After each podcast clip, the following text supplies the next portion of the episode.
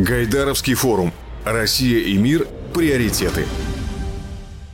В этом выпуске проблемы отечественной системы налогообложения и новые вызовы для российского законодательства обсудили руководитель Федеральной налоговой службы Даниил Егоров, статс-секретарь, заместитель министра финансов России Алексей Сазанов, модератор дискуссии, председатель Комитета Госдумы по бюджету и налогам Андрей Макаров. У нас тема сегодня обозначена как налоговая система приоритеты. Вот с такого, э, знаете, такого блиц-опроса. Вот, Алексей Валерьевич, вот Можете сказать три приоритета налоговой политики с вашей точки зрения? Вот просто так, вот три, вот просто, вот, вот, вот, не думая о последствиях. Вот просто, если можно, односложно. Администрирование, собираемость, предсказуемость. Администрируемость, собираемость, предсказуемость. Егоров погрустнел. Хорошо. Ну, теперь к вам тогда тот же самый вопрос, потому что очевидно совершенно, что администрируемость и собираемость – это к вам прямое отношение имеет. А с вашей точки зрения, как бы вы построили приоритеты? А, может быть, несколько в другой плоскости, хотя близко к этому. А, упрощение, доверие а, и адекватность реалиям. Извините за словосочетание. Понятно. Так, тогда у меня есть предложение. Ну, поскольку все равно со всеми предложениями э, законодательными вы приходите в Государственную Думу, если можно, как бы вот э, тогда э, мое предложение, как обобщить то, что вы сказали. Мне все нравятся вот приоритеты, которые вы, но вот э, э, я бы хотел объединить э, то, что сказал Данил Вячеславович и вы. Валерьевич, э, в последнем вашем тезисе – это предсказуемость. Предсказуемость. Потому что, мне кажется, вот все остальное, доверие ли, адекватность ли и так далее, это все-таки не от администрирования, не от собираемости. Оно именно от предсказуемости в налоговой политике. А вот давайте тогда несколько слов о предсказуемости. Вот вы знаете, э, я ведь почему вот специально взял. Вот смотрите. Так вот... Э, нет, чтобы вы понимали, это не к вам претензии, это в первую очередь претензии к самому к себе. Вот в 2021 году Государственная Дума приняла 24 федеральных закона. Изменения первой и второй части налогового кодекса. Э, из года в год примерно там по 30 законов. В каждом законе десятки, иногда сотни статей мы меняем, вот я просто посмотрел за, просто за несколько лет, за несколько лет, мы поменяли тысячи норм налогового кодекса. Вот в настоящее время у нас вот только то, что внесено в Государственную Думу, опять же, это не только правительство, я сам только что внес закон, э, больше ста страниц налогового кодекса. Э, и э, вот сейчас у нас на рассмотрении 16 законопроектов, которые в ближайшие дни войдут в налоговое законодательство и которыми будут э, должны руководствоваться и налоговики, и налогоплательщики. У меня вопрос теперь в обратном порядке. Данил Вячеславович, а вообще вы успеваете, э, я уж о налоговых инспекторах не говорю, вот как бы и так далее, вот вы сами-то успеваете следить за тем, что мы вам принимаем? А, вы знаете, у меня-то проблема не соследить, хотя, безусловно... Ну хорошо, я, перефра... я, я сейчас скажешь, моя задача не следить, а выполнять. Это понятно. Нет, мне такая... Хорошо, не надо следить. Читать-то успеваете? А, я вернусь. А, вы знаете, что меня очень беспокоит? Это правда а, для нас проблема. Проблема, кстати говоря, для плательщиков. Мы привыкли к нормам, которые, как налогового кодекса нормы прямого действия сразу реализуются, а жизнь уже другая. Жизнь уже такова, что, к сожалению или к счастью, я не знаю, э, любая норма — это может быть шок для информационной системы. Я понимаю, что я все время сваливаюсь вот в, этот, э, в IT-часть, но я живу этим, потому что нам необходимо автоматизировать каждое слово в налоговом кодексе. Когда я говорю «нам», это, кстати говоря, касается и плательщиков, потому что они тоже сидят в учетных системах. И когда мы сталкиваемся с, э, я бы сказал, две плоскости, знаете, первая, насколько слово алгометризировано э, в учете, а второе, мы во времени вообще успеваем. И нормы, например, осенней сессии для нас, конечно, являются таким прям супер стрессом потому что чаще всего нам нужно их применять уже начиная с начала следующего года. Поэтому для нас это первая проблема во времени, Вторая проблема в тех сущностях, которые из языка переходят в ежедневную работу. Это очень сложная задача. А можно вопрос э, к человеку, который все-таки отвечает в Министерстве финансов за налоговое законодательство? Скажите, пожалуйста, у вас нет ощущения, что если мы все живем уже сейчас в облачных технологиях, то большинство налогоплательщиков все-таки живет на земле а не в облаке. Вопрос о том, нет ощущения, что мы все дальше и дальше отрываемся друг от друга. Мы там на облаке, а они здесь на земле. Андрей Михайлович, мы здесь пытаемся всегда найти баланс. Конечно, безусловно, есть достаточно много налогоплательщиков, которые не способны пока в полном объеме использовать облачные технологии цифровые. Но здесь всегда пытаемся найти баланс. Мы никогда не как бы отрываемся от земли, что называется. Ну, То есть коллеги, все эти нормы, которые мы делаем и применяем, в любом случае они предполагают э, там, две формы представления отчетности, два вида представления отчетности и так далее. Ну и потом, сколько мы знаем плательщиков, которые сейчас руками вот ведут все бумажки, амбарные книги. Ой. Это, это на самом деле огромное количество плательщиков, то, о чем я говорю, Андрей Михайлович. Это даже не вопрос облачности или необлачности. Это вопрос, что нам нужно посмотреть, что сегодня а, является инструментом для исполнения налоговых обязанностей для плательщиков. Это все равно... Согласились, согласились. Но просто, понимаете, а вот теперь я начинаю смотреть. Скажем, за последние э, три года мы в 149-ю, это НДС, насколько uh-huh. я понимаю, внесли законов, я подчеркиваю, это не, не изменений, 30 законов, включающие изменения в одну статью налогового кодекса. 164-ю 20, 165-ю 15. Ну, простите, пожалуйста, мы можем объяснять это какими угодно технологиями. Тем более, что просто у меня, когда я пытаюсь выяснить, там, скажем, о том, а почему, строго говоря, нельзя, скажем, в одну статью внести э, или э, одним законом, мне объясняют, это разные департаменты готовят. Нам неудобно.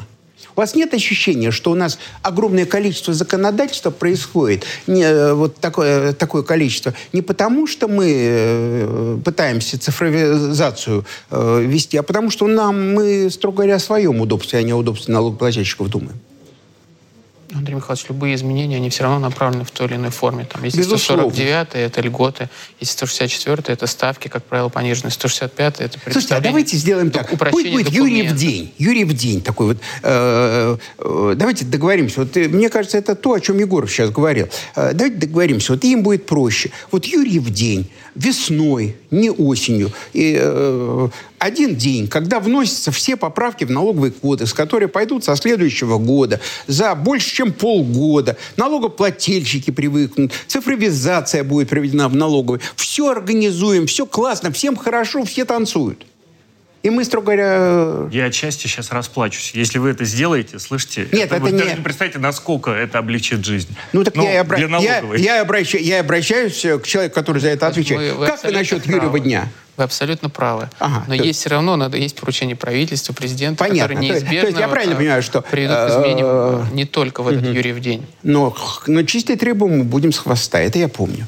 Да, хорошо, э, договорились. Э, ну, хорошо, на Минфин я наехал достаточно, теперь будем его хвалить. Теперь к вам. А вот скажите, пожалуйста, это изменение законодательства. Но ведь еще есть вопросы чистой практики. Ну, например, предпроверочные мероприятия, которых мы не найдем в налоговом кодексе в принципе вообще. Их нет. О том, как это на практике происходит, когда приходит на, к налогоплательщику, кошмарит его, уже кошмарим мы сами. Потому что мы говорим, что а вот если нет, то мы к вам проверку пришлем. Вот а дальше у нас еще вступает в силу 54-я, которая к цифровизации не имеет никакого отношения, но которая дает возможность оценочно все это делать. А дальше потом у нас проходит оценочные мероприятия, мы провели, начинаем торговаться с налогоплательщиком. И вы прекрасно знаете, что это очень много таких случаев, когда начинается торговля. Ну хорошо, давайте, ладно, хорошо. Вот либо мы выкатим вот это, либо вот, может быть, давайте договоримся о том, сколько вы заплатите. Вот это-то, это уже практика, это не к закону. А вот как с этим бороться? Или этого нет? А, Ну, давайте попробуем в другой плоскости на это посмотреть. Откуда родилась система предпроверочного анализа? Я, наверное, частично могу согласиться с вами по поводу того, что описания системы предпроверочного анализа нет, но оно уже само действие чем определено? Что мы что-то спрашиваем. Мы это можем спрашивать в рамках выездной проверки – можем спрашивать до выездной проверки с куда более мягкими, как вы понимаете, последствиями для налогоплательщика. У вас очень жесткий взгляд появился при словах об очень, э, куда более мягких последствиях. Почему такое ожесточение во взгляде руководителя налоговой службы? А, я, наверное, позицию защищаю. А, но понял. Первое. А, я все-таки правда считаю, что а, можно было бы более четко определить наши процессы, и здесь ваша критика уместна. Второе. А, во многом наши запросы определены законом, и вы сами понимаете, что мы, так, так как там, субъекты специальной правоспособности, точно не можем выходить за пределы, и э, в суде наша позиция не выдержит критики. Э, в нашем, мы... в нашем независимом суде. Вот это очень важно. Вот тут сразу давление. В нашем независимом российском суде. Извините, я перебила. Кстати, я просто э, хотел сказать даже не про суд, э, э, тут либо хорошо, либо ничего, а о том, что на самом деле я считаю, что это моя ответственность в первую очередь, потому что вы действительно должны выполнять то, что есть. Но я сейчас говорю о том, чего нет в кодексе. Не того, что Сазанов не писал, не того, что я не принимал. Это на самом деле вопрос той практики, которая формируется внизу.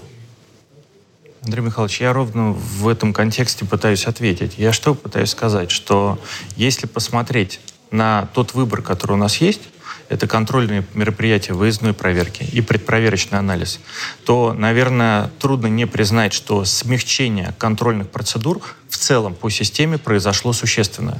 И это как раз основано на нормах, которые были приняты еще в, там, начиная с э, седьмого года. Очень серьезные изменения да. принимали. Да. Вот. Второе. Мне кажется, что начало контрольных процессов, которые сегодня существуют как реальности, вряд ли мы будем говорить о том, что у нас нет контрольных процессов, а все-таки важно делать максимально мягким способом. И выездная проверка со всеми ее мероприятиями вряд ли относится к институту мягких процедур. Согласились. И если мы попробуем посмотреть не на массу, вот как на единое целое, знаете, угу. вот предпроверочный анализ, а из чего он состоит, то 99% вопросов снимается одним ответом или корректировка декларации. У нас для этого есть 88-я статья, у нас для этого есть а, а, нормы по истребованию документы 93, 93.1, которые нам позволяют спросить, мы поняли, все, мы ушли. Совсем другое дело, то же самое делать внутри выездной проверки. Согласились. Но просто вот тогда вопрос э, сразу обоим. Вы смотрите, ведь на самом деле процедуры выездной, декамеральной, на самом деле. Сроки, которые устанавливались. В налоговом кодексе они же не менялись практически. Ну вот чуть-чуть мы сейчас э, смягчили ситуацию по НДС, по камералке. Э, сократили сроки. Это, кстати, э, действительно огромное достижение. И возмещение, все эти вопросы по НДС, это реальное достижение налога. Вы знаете, сколько мы сейчас... Я вас Вы... хорошее говорю. Я знаю. Я просто добавить хорошее про себя, пока а, есть возможность. Договорите. А, знаете, сколько у нас возмещения а, до месяца? Да. 95% всего НДС Согласились. мы до месяца возмещаем. Согласились. Но это как И раз вы вспомните вот... еще там да. 10 лет назад, да, как я это помню. было. Ну, тогда НДС вообще был самой большой проблемой. Сегодня, на самом деле, уже, строго говоря, даже э, критики НДС э, о том, что там творится, уже, в принципе, уже этого нет. И о другом. Но у нас с вами остались в налоговом кодексе сроки представления документов, собирания, которые мы писали в 98-м, даже не в седьмом, а в 98-м, когда ни о какой цифровизации вообще э, не было представления, вообще не знали, что это такое. А почему сейчас-то они все остаются? Почему вот на самом деле вот эти вопросы, вы справедливо говорите о э, выездных проверках, вот э, то, что идет. А почему сейчас-то нельзя кардинально к этому вернуться, посмотреть вот эти вопросы?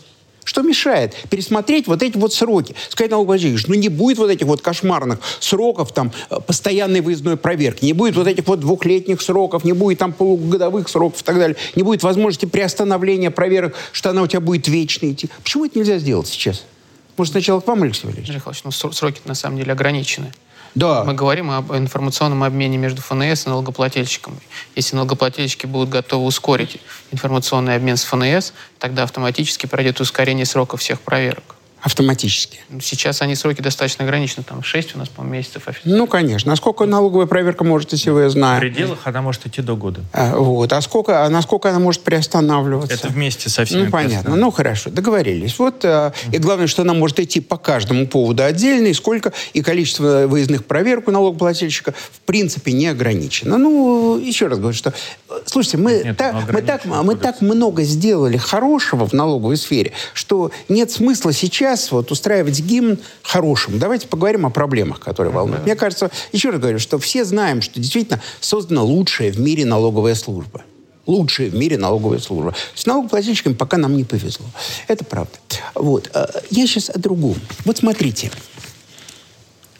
Вот это вопросы наши внутренние. Я не случайно, вот, извините, начал с того, что мы говорили о вопросе, который вот, вот нашей внутренней жизни. Но когда мы писали налоговый кодекс, когда вот все вместе вот все это работали, все-таки налоговое законодательство было уделом национального регулирования. Даже там э, ОСРовские директивы воспринимались как нечто такое. Да, мы стараемся выполнять, но это вот э, не столь важно. Э, Помните, это э, десятая директива, по-моему, НДС. Ну, ну, и, ну и бог с ней, какая она была там. А сейчас фактически начинается абсолютно новый процесс наднационального регулирования налогового законодательства. И первое то, что мы получили, это пилар. Причем это уже реально работает.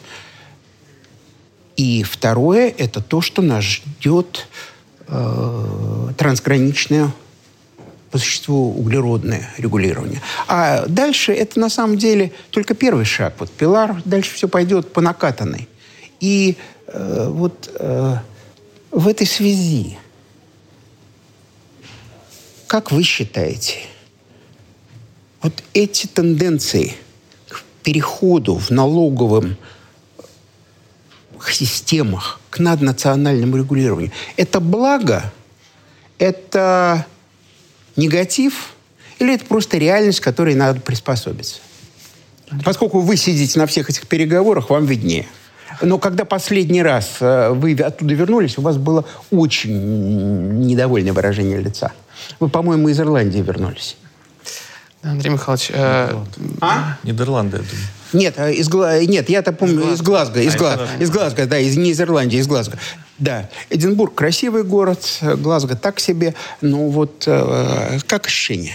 Андрей Михайлович, просто мир изменился. И э, если раньше инструменты налогового планирования, они фокусировались внутри страны, теперь они уже вышли за пределы а, страны, то есть они уже уносят международный уровень, когда можно центры прибыли перемещать между странами, когда можно а, штаб-квартиры располагать в низконалоговых юрисдикциях и прочее.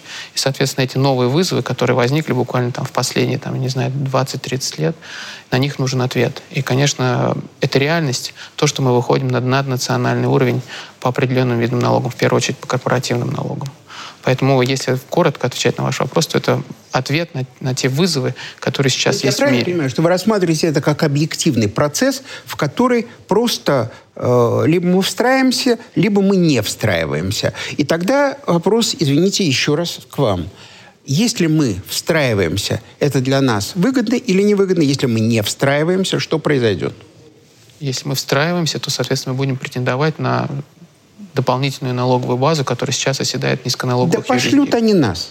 И вы прекрасно это знаете, лучше меня. Им абсолютно плевать на нашу точку зрения. Был я в Венеции, когда они все это обсуждали на двадцатке. И э, Андрей Михайлович, наверное, сначала посмотреть, как это будет работать, а потом уже А, э, делать то, выводы. То есть, э, то есть сначала надо посмотреть, как нас пошлют, а потом делать выводы.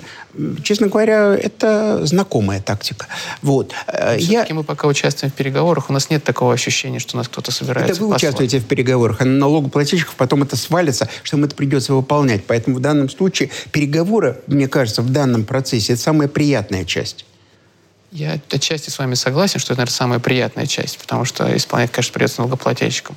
Но вопрос, где исполнять налогоплательщикам придется? В Российской Федерации, либо в другой стране за тот налог, который То есть, они будут Правильно я понимаю, что это по существу выбор. Налоги будут, вопрос в том, где они будут заплачены, в России или за границей. Совершенно верно. Вот для страны выбор вот такой. Совершенно верно. Понятно.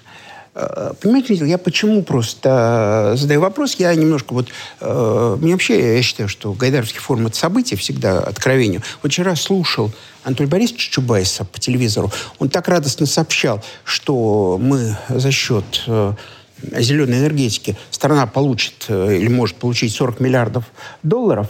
Он с таким радостным видом говорил только последний раз, когда говорил о том, что на каждый ваучер будет по Волге. Кстати, 40 миллиардов не хватит для того, чтобы каждому гражданину страны дать, выдать по две «Волги». Поэтому за ваучер расплатиться все равно не удастся. А даже за долги Руснана, боюсь, не хватит расплатиться денег. А, ну, бог с ним. К зеленой энергетике, наверное, действительно не имеет никакого отношения. Скажите, пожалуйста, а вот все-таки, как вы считаете, вот как нам встраиваться в эту систему и как нам выстраивать свое законодательство вот с учетом этой тенденции интернационализации налоговой политики? Ну, здесь э, есть э, будут разработаны, сейчас разрабатываются общемировые, там, во всяком случае, на ОСР, а, правила налогообложения. И э, наш вектор, во всяком случае, на ближайшие там, 2-3 года вот эти общие мировые правила налогообложения имплементировать в российское законодательство. То есть мы будем просто имплементировать эти нормы к себе? Конечно. При этом, безусловно, нам нужно будет адаптировать те механизмы, э, там, налоговые, те налоговые преференции, которые сейчас предоставляются. Потому что, конечно, те правила, которые сейчас разрабатываются, они в той или иной мере затрагивают те преференциальные налоговые режимы, которые есть, и здесь потребуется их адаптация. Позволите вот если можно, мы заговорили с Сазановым, а вот как вы это видите? Вот в какой степени налоговая служба готова к этому с точки зрения э, своей работы? Вы знаете, вот мой опыт что показывает? А, он показывает, что если ты хочешь сделать какое-то красивое решение, все-таки попробуй собрать всех основных участников процесса, понять интересы и понять, как их распределить. Посмотрите, что мы сделали. Если говорить об участии в УСР, я уж не говорю о двадцатке, а, точка сборки, так называемая, да, это в стиринг-групп в которой мы участвуем э, участниками, сотрудниками налоговой. А дальше у нас идет э, так называемый inclusive framework. Это где все там 140 стран собираются и принимают те технические решения, которые сделаны этой группой, где э, представители Министерства финансов. На нашей площадке создана рабочая группа с крупнейшими плательщиками, которые показывают, где они видят проблемы и какие вопросы поднимают. Результаты. Первое. У нас э, если говорить о так называемом Pillar One, где мультинациональные компании облагаются по месту потребления их продуктов, а, добыча полезных ископаемых исключена. Раз. А, у нас а, определено, что для компаний, которые сдают отчетность, и по первому пилору, так называемому, по второму, мы все-таки идем к одному окну, чтобы мы их обрабатывали в одной точке. Это интересы плательщиков. А, мы отстояли с другими государствами а, историю о том, что для компаний с приоритетным участием и с небольшим, я имею в виду в одной юрисдикции, и с небольшим участием в других юрисдикциях, что часто свойственно, кстати говоря, нашим компаниям, а, есть так называемые специальные вычеты, которые в течение 10 лет распределяются. То есть это абсолютно нормальный рабочий процесс. Поэтому я соглашусь с достаточно жестким выводом. Мы можем, конечно, не участвовать. Ну, окей, можем не участвовать. Тогда, соответственно, мы будем вне международной повестки. По-моему, куда интереснее включаться в международную повестку и не просто включаться, а где-то, возможно, задавать страны. Я понимаю, что это звучит амбициозно, но что касается технологической части, мы абсолютно спокойно можем это делать. Справедливо. А вот вы сами, на самом деле, задали себе следующий вопрос. Угу с точки зрения технологической части мы не просто в состоянии, мы задаем тренды, потому что мы по технологии правда. на самом деле впереди всех. Это правда. Впереди, впереди. Слушайте, Германия, где до сих пор, простите, все идет на бумажном носителе, и э, то, что происходит, я смотрел Ногу ну, просто это э, разные эпохи. А это Германия все-таки. Э, вот смотрите, а у вас нет ощущения, что мы мир вот в части технологии уже обогнали – и когда мы зада... технология, имею в виду администрирование, технологии, которые есть сегодня у нашей налоговой, и сегодня мир уже не готов к этим трендам. Все-таки в каких-то вещах мы отстаем, а здесь мы впереди. Они готовы будут принять наши стандарты в этой части, или нам придется снижать стандарты под то, что требуется у них.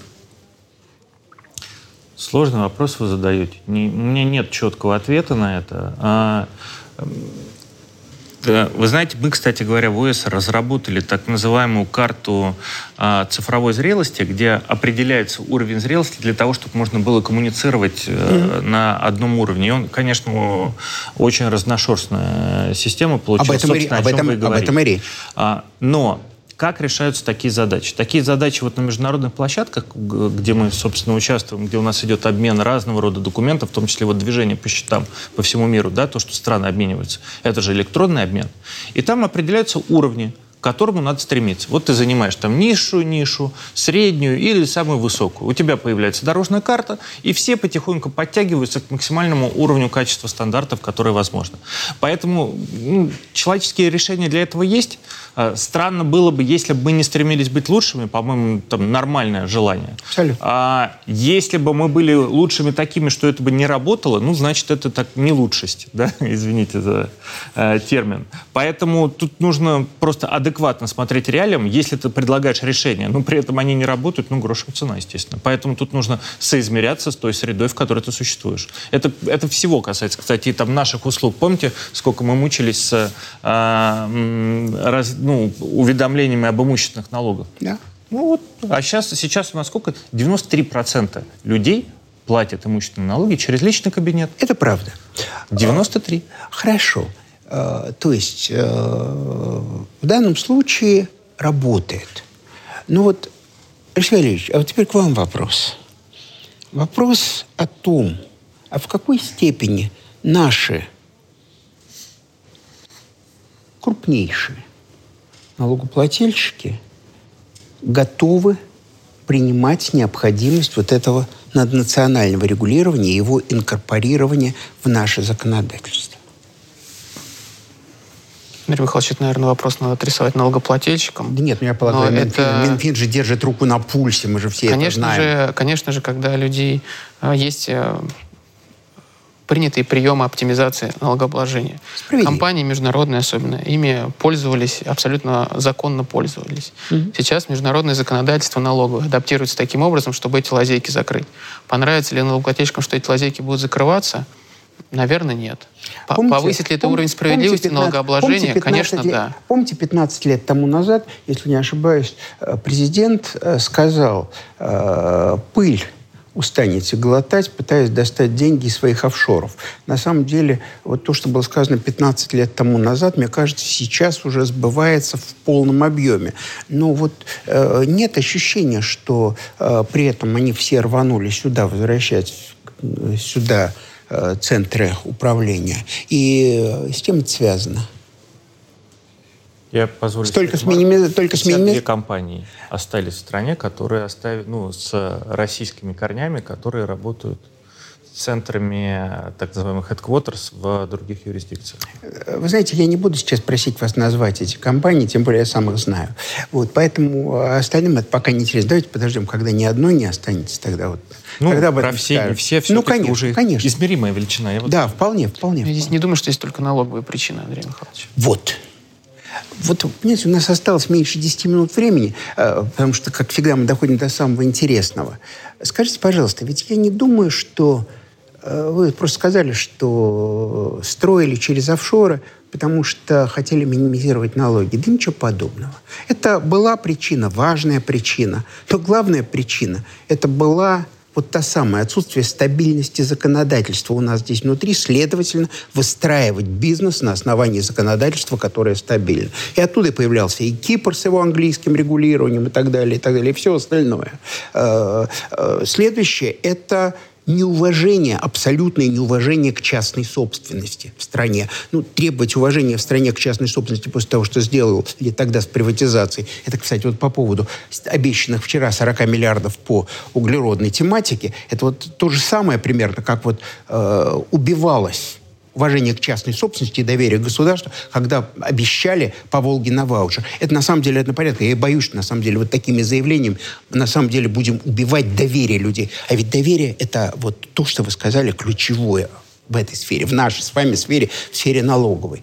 И, наконец, это абсолютное всевластие силовиков – Э, над бизнесом, когда мы прекрасно понимаем, что как только бизнес, самый маленький, состоялся чуть-чуть, к тебе приходит и требует либо долю, либо просто отбирают этот бизнес. Но это не компетенция налоговой.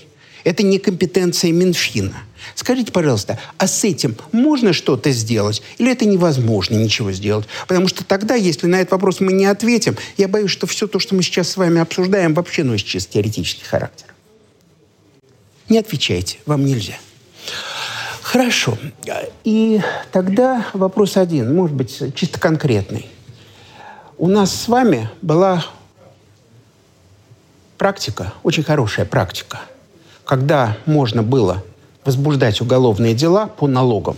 Я сейчас не говорю о том, что были варианты, как это обходилось, но возбуждать уголовные дела только при наличии решения налоговой. Потом это благополучно отменили. Ну, судя по всему, исключительно в интересе налогоплательщиков, как всегда. Вот. Скажите, вы не считаете, что надо к этому вернуться? Кстати, я понимаю прекрасно тот груз ответственности, который ляжет на налоговиков, когда силовики уже будут приходить к налоговикам, а не к налогоплательщикам. Но, наверное, налоговой системе нашей проще защитить себя от, э, в данном случае, чем любому налогоплательщику. Вы не считаете, что настало время поставить вопрос вернуться к этой практике? Вернуться к тому закону, который успешно действовал. Андрей Михайлович, это, наверное, из разряда вот там как, э, предыдущего вопроса. Тут нужно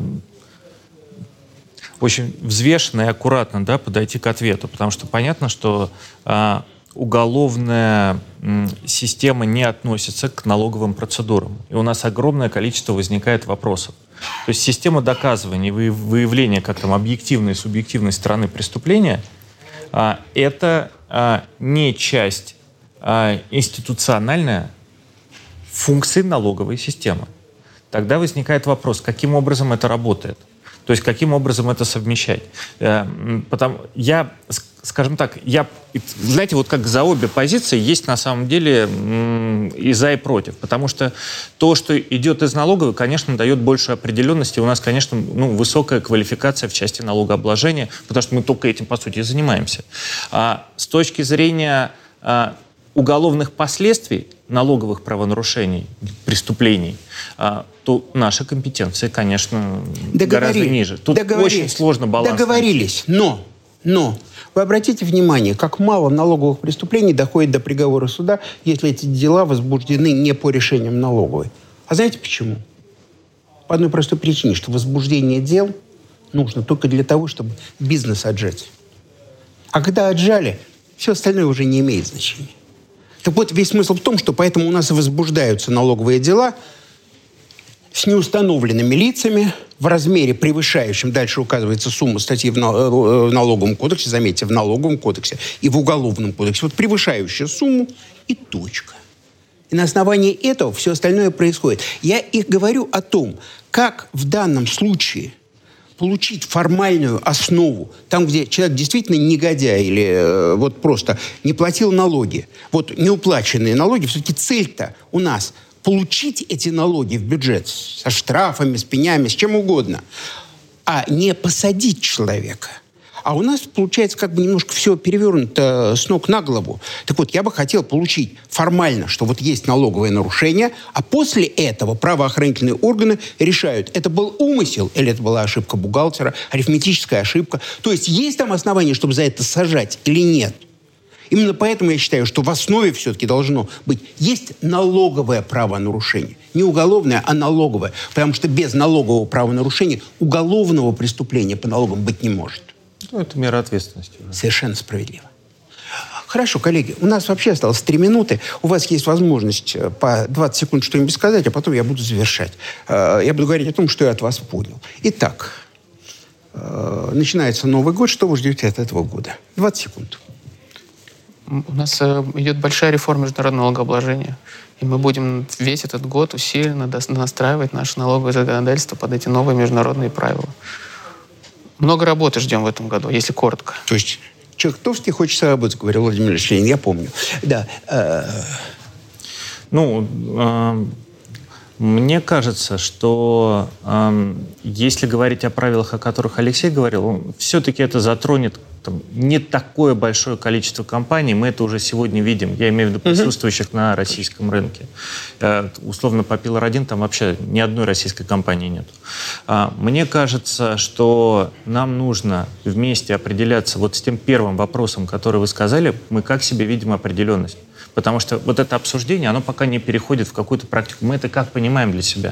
То есть вот мне бы, конечно, хотелось, чтобы какая-то у нас определенность в этом вопросе появилась. Мы что хотим от норм налогового права.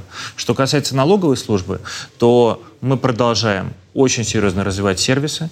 Мы идем к незаметности для плательщика и делаем это последовательно уже там, больше, чем 10 лет. А можно вот еще один вопрос, потому что, ладно, уж сокращаю свое заключительное слово. А вот один вопрос. У нас, понимаете, вот, на мой взгляд, очень удачно э, прошли э, решения по самозанятым. Угу. Вот я считаю, что это действительно вот успех налоговой системы, когда люди выходят из тени. Вы помните, как рождался этот закон, как рождалась идея, как возникла технология. Вот э, действительно все то, что идет. Вот у меня вопрос. И мы договорились, что вот на 10 лет неизменные условия. Почему у нас все сейчас, кому только не лень, все те, кто выступали против э, самозанятых, в принципе, изначально сейчас пытаются что-нибудь поправить. Нельзя никак вот, вот э, сейчас договориться, что вот мы обещаем точно, что мы не изменим условия для самозанятых. Вот просто вот 10 лет, вот их условия останутся неизменными. Кстати, всего 7 осталось. Вот. А править не будем. Вот. Потому что они ведь хотят только одного. Ладно, пусть будет плохенько, но постоянно. Договорились, коллеги? Андрей Очень близко мне ваша позиция. Договор... инициативы в основном идут от депутатского корпуса, а, не от правительства. Закон по совершенствованию закона о самозанятых сейчас правительственный лежит у меня. Поэтому договорились. Итак, коллеги, осталась минута. Если можно, тогда я попробую сказать то, что я понял из нашего разговора. Если насилие неизбежно, надо расслабиться и попробовать получить удовольствие. То есть, если процессы интернационализации неизбежны, надо подумать о том, как их встроить в наш налоговое законодательство. Для того, чтобы страна, я имею в виду страну в широком смысле этого слова, не понесла ущерба из-за того, что это будет сделано без нас. Для нас это необходимость. Второе. В этой связи мы начинаем работу как я не думаю, что нет необходимости делать вид, что это вот какое-то открытие. Мы с вами договорились, мы начинаем работу над новой редакцией налогового кодекса, в которой будут учтены возможности цифровизации, которые есть. Но главное, вот то, что вы сказали, будет направлено на укрепление доверия между налогоплательщиками и упрощение работы – налогоплательщиков, администрирования и налоговых органов, не снижая эффективности деятельности налоговой службы. Вот это, пожалуй, то, что я вынес. Ну а так, если встретимся в следующий раз, хотя кто его знает, что будет через год. Э, так вот, хотел просто поблагодарить за эту беседу. Надеюсь, нам удалось объяснить людям, что мы-то сами хотим. Потому что самая большая проблема – что налогоплательщики сегодня не понимают именно этого. Чего от них хотят?